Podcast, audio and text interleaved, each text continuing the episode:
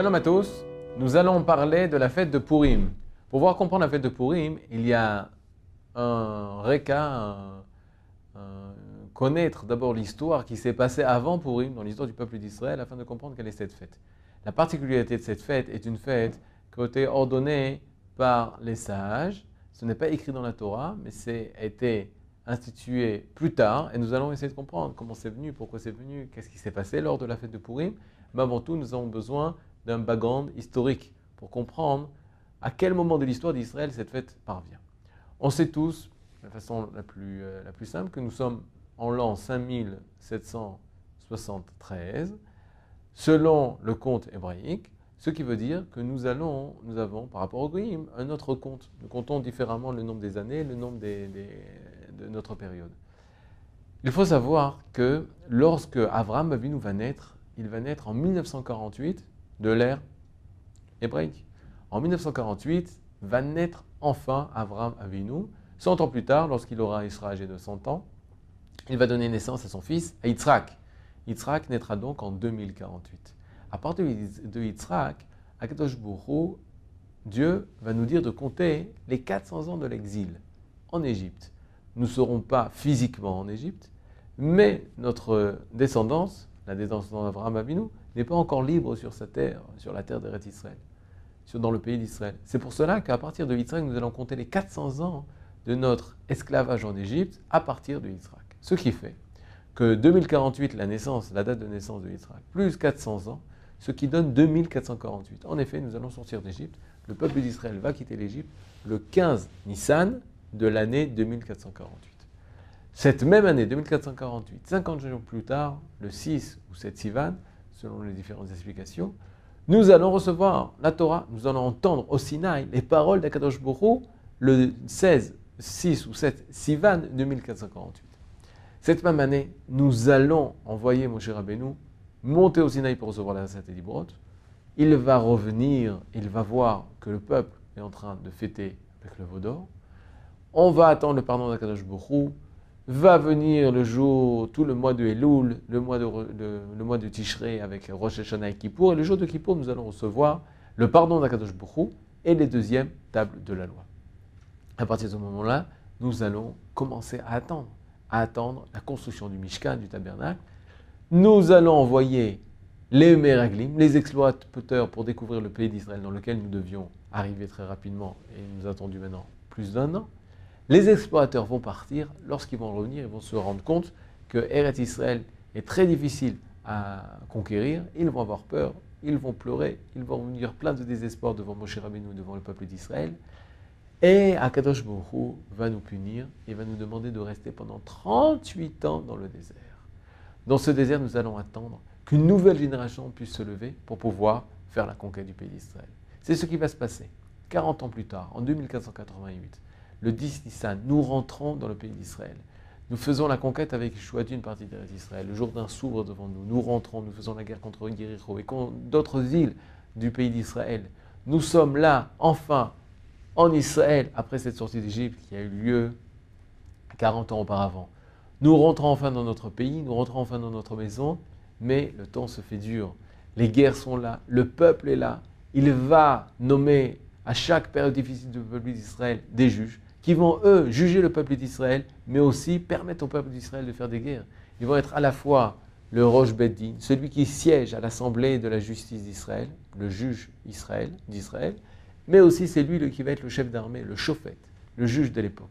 Nous allons faire des guerres pendant 100 ans, pendant 200 ans, pendant 300 ans, pendant près de 480 années, jusqu'à ce que nous voulons un roi. Le roi va être nommé, va apparaître dans l'histoire, sur la scène de l'histoire d'Israël, un prophète qui va s'appeler Shemuel. Shmuel, ou Samuel en français, est lui qui va donner la possibilité de nous, le peuple d'Israël, d'avoir un roi. Qui va être ce roi? Ce roi qui va être nommé en premier va être Shaoul Ameler, le roi Shaoul.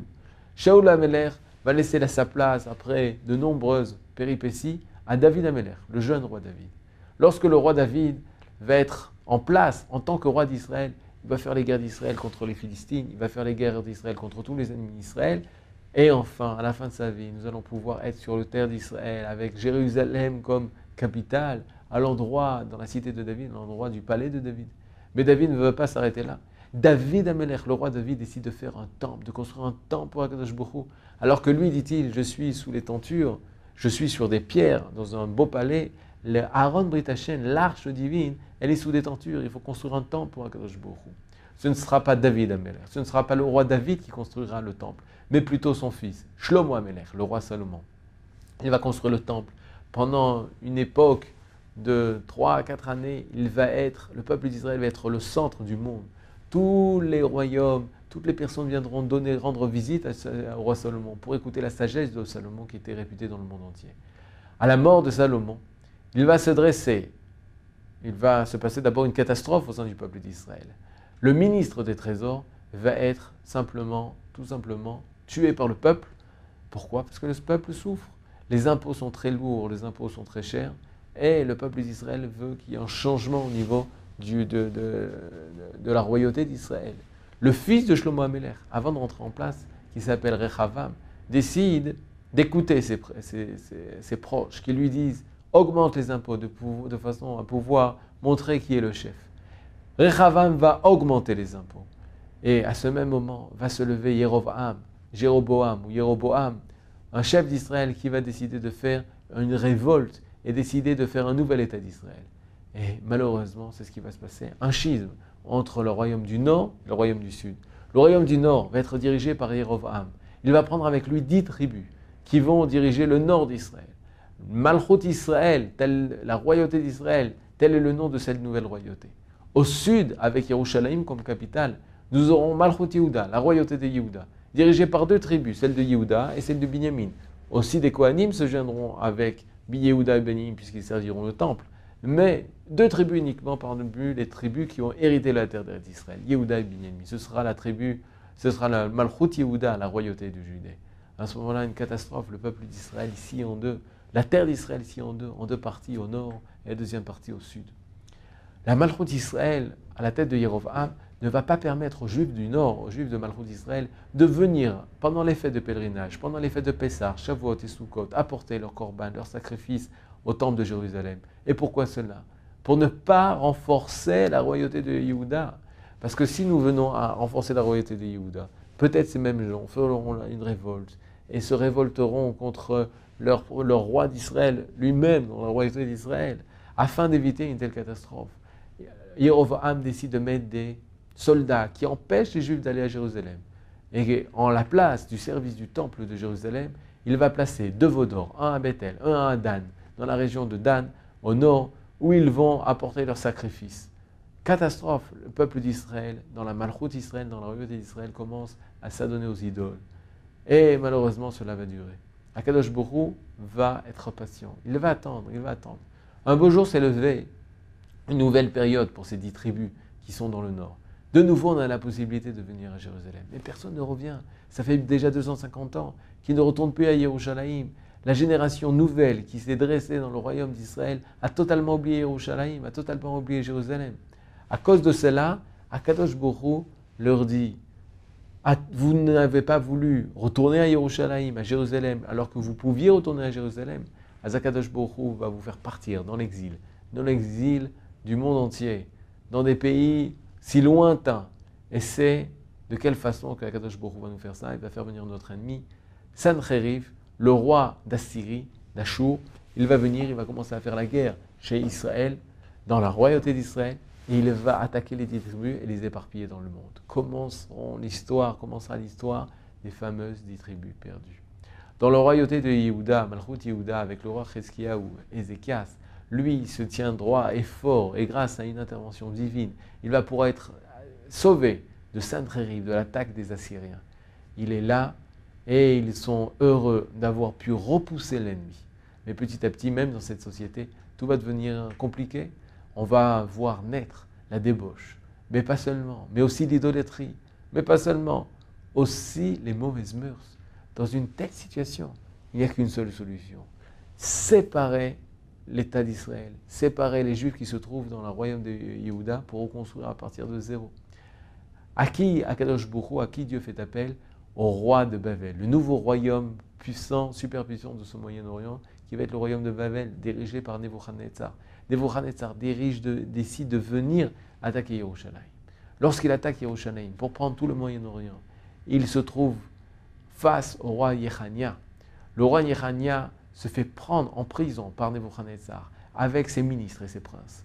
Et voilà que nous voyons un homme, un juif, un pieux, qui s'appelle Mordechai, Mordechai Ayoudi, Mordechai que nous allons retrouver près de 80 ans ou 90 ans plus tard, lors de l'histoire de Purim, Mordechai Ayoudi quitte Jérusalem alors qu'il se trouvait là-bas pour partir avec Yechania, avec le roi Yechania, emprisonné par Nebuchadnezzar, par ils sont emmenés en prison en Bavel.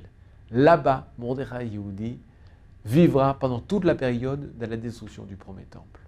Mais que se passe-t-il à Jérusalem? Dans les rues de Jérusalem se, se balade de maison en maison, d'endroit en endroit, un prophète, un vrai, qui dit la vérité, qui parle au nom d'Akadosh Baruch qui parle au nom des paroles de Dieu, du divin. Et il dit, Hachem m'a ordonné de vous dire, vous, peuple d'Israël, vous devez vous rendre dans les mains de Nebuchadnezzar, de Nabucodonosor, roi de Babel. C'est à lui qu'il faut se soumettre. Alors que dans tout le, royaume de Judée, tout le monde est prêt à se révolter contre Nebuchadnezzar, est prêt à faire la guerre contre Nebuchadnezzar. En attendant l'aide des Mitzriim, des Égyptiens, ils sont là en attente. Quand est-ce que les Égyptiens viendront nous aider contre ce roi malfaisant qui est Nebuchadnezzar? Or, la volonté divine est totalement autre. Ils pensent, par, en transmettant par Yirmiyahu le prophète, le message divin suivant. Rendez-vous à la royauté de Nebuchadnezzar. C'est sous lui que vous devez rester asservi. Or, le peuple d'Israël ne l'écoutera pas. Enfermera même Yirmiyahu en prison, quitte à le mettre en danger de mort. Nebuchadnezzar viendra à Jérusalem, fera la conquête de Jérusalem, et là, de nouveau, il prendra les rois qui s'y trouvent et nommera un nouveau roi. Le nouveau roi, il s'appelle Matania. Non, Matania veut dire cadeau de Dieu. Je ne, te veux pas comme cadeau de Dieu, je te veux comme justice divine. Au lieu de, ton nom Matania, qui veut dire Matanaya, le cadeau de Dieu, nous t'appellerons Tzidkiyahu, le Tzedek la justice divine. Je veux que tu sois asservi à moi, dit Nebuchadnezzar, de la façon la plus fidèle, de la façon la plus authentique. Tu seras mon serviteur, toi et tout le peuple d'Israël. Tzidkiyahu, lui aussi va faillir lui aussi va attendre le soutien de Dieu pour pouvoir faire la guerre contre Nebuchadnezzar. Mais cette fois, Nebuchadnezzar ne veut plus entendre de rébellion du côté du royaume de Judée. Il décide de faire tout ce qu'il peut pour écraser totalement la Judée. Il envoie son chef d'armée, si terrible, si cruel, cet homme dont le nom, avec le nombre de consonnes qui résonnent la mort, qui résonnent la tuerie, qui résonnent la peur, Nebuzaradan. Cet homme si terrible et si méchant rentrera à Jérusalem et fera un massacre, détruiront le temple, détruiront toute la civilisation qui existe. Mais racontera le Talmud plus tard que lui-même fera des jouvas de ce qui s'est passé. Le peuple d'Israël se trouve dans une telle situation où il est obligé de quitter Jérusalem. Il part, une partie en Babel, une partie en Égypte. Mais il reste encore, il reste un noyau dur en Israël. Plus de Beth Amikdash, plus de temple à Jérusalem, plus une société construite comme elle était auparavant, mais il reste des hommes qui sont prêts à rester en Israël pour continuer notre emprise sur notre terre, sur notre si beau pays. Au même moment où nous nous trouvons en Israël, Nebuchadnezzar, au lieu d'un roi, va nommer un empereur. Cet empereur, il s'appelle Gedalia. Gedalia, fils de Achikam. Lui va diriger la nouvelle contrée d'Israël, de Judée, qui va être sous les commandes du royaume de Babel. Mais malheureusement, des juifs, parmi le peuple juif, il va avoir des personnes jaloux ou des personnes qui vont penser que Gedalia n'est qu'un collaborateur par rapport à Nebuchadnezzar. Un matin si triste, va se lever un homme, Ishmael ben Netanya. Ishmael ben Netanya est un juif proche de Gedalia ben Achika. Il va pour le rencontrer afin de parler d'une solution pour le pays d'Israël. La seule solution qu'il apportera, c'est la mort. C'est l'inverse de la vie, c'est la destruction. Il va tuer de ses propres mains Gedalia, fils de Achikam, empereur nommé par Nebuchadnezzar. Ce même jour sera marqué dans la Massorette, dans la tradition juive, comme un jour de deuil, parce que ce jour a été tué non seulement un juif par les mains de notre juif, mais aussi cette possibilité, cette dernière possibilité de rester sur notre pays, sur notre terre, entier, vivant, construisant notre, notre, notre pays, s'est avéré impossible puisque notre chef, nommé par Nebuchadnezzar, viendra être ici, sur cette terre, assassiné. Nebuchadnezzar viendra pour finir le travail et pour empêcher tout juif d'habiter en Eretz Israël. Yishmael ben Netanya, lui et ses amis, tous les juifs qui restent à l'époque en Israël, ont tellement peur des représailles de l'empire babylonien, décident eux aussi de fuir et de partir en Égypte. La situation du peuple d'Israël est très simple. Une partie est en Égypte, une partie est en Irak, en Babel, et on attend. On attend, dit le prophète Yirmiyahu, 70 ans, car dans 70 ans, vous reviendrez tous à Jérusalem pour pouvoir de nouveau construire le Saint-Temple. De quelle façon attendons-nous? En Égypte, tout est simple. Il décide de faire exactement ce qui se passait à Jérusalem. À Jérusalem, nous avions un petit temple, temple, dirent certains. Nous allons construire un temple, un mini-temple. Et là-bas, nous sacrifierons des sacrifices pour se rappeler Jérusalem. Et dans 70 ans, nous serons prêts à retourner à Jérusalem. À Babel, par contre, sur les bords de l'Euphrate, dans une ville qui s'appelle Tel Aviv, Yecheskel et les enfants de l'exil vont construire un endroit dans lequel ils vont se rassembler pour pouvoir se tourner vers Jérusalem et y prier l'an prochain à Jérusalem. Des deux communautés, une en Égypte et une en, Irak, en, Babylonie, la seule communauté de Babylonie tiendra et résistera, et nous la reverrons après lors de son retour dans le, deuxième, second temple. Mais la communauté d'Égypte, elle qui a transformé en fait euh, ce pays, ce pays d'Égypte, en mini-Jérusalem, avec son mini-temple, là-bas où on faisait déjà des sacrifices, où on se rappelait comme si c'était ici la petite Jérusalem, alors il ne restera plus rien. Ils s'asserviront, ils deviendront idolâtres, il ne restera plus rien. Aucun retour n'est prévu de, des Juifs égyptiens. Par contre, des Juifs qui venaient de Babel, se tournant vers Jérusalem, vers Jérusalem pour y prier, pour y sortir, pour y retourner, eux reviendront. Mais de quelle façon? On est quelques années avant le grand retour à Jérusalem par Israël et Néhémia. Et là se dresse un roi, Koresh Meler Paras, et il dit toutes les, je suis Koresh Meler Paras, toutes les provinces de ce peuple, de ce monde, Agadosh Bouchou me les a données. Et il m'a ordonné de construire une maison en Judée. Qui parmi son peuple est prêt à monter Veillal, et qu'il monte pour pouvoir reconstruire le second temple. Or, on voit qu'au même moment où il appelle ce peuple à retourner, l'un des premiers sages qui décide de monter en Israël va être Mordechai. Mordechai Yehudi quitte Shushan Abira, la capitale Shushan, pour retourner en Eretz voilà le retour de Mordechai. Après 80 années, alors qu'il avait quitté Bavel, qu'il avait quitté Jérusalem, quelques années avant la destruction du premier temple, le voilà de retour pour construire le second temple. Voilà l'identité de Mordechai. Mordechai Yehudi, ce juif-là, qui n'a jamais désespéré de retrouver Jérusalem. Mordechai Yehudi, Mordechai le juif, qui espérait tout le temps, Yehudi Melachon Yehuda, qui espérait tout le temps retourner en Judée, son pays natal. Mordechai Yehudi, qui a su attendre pour de nouveau remercier les Hodot, Akadosh de lui avoir permis de retrouver son pays natal. Mais Mordechai Yehudi, il va se montrer, il va se trouver face à des difficultés qu'il ne s'imaginait pas. Et cela, nous le verrons dans le prochain épisode.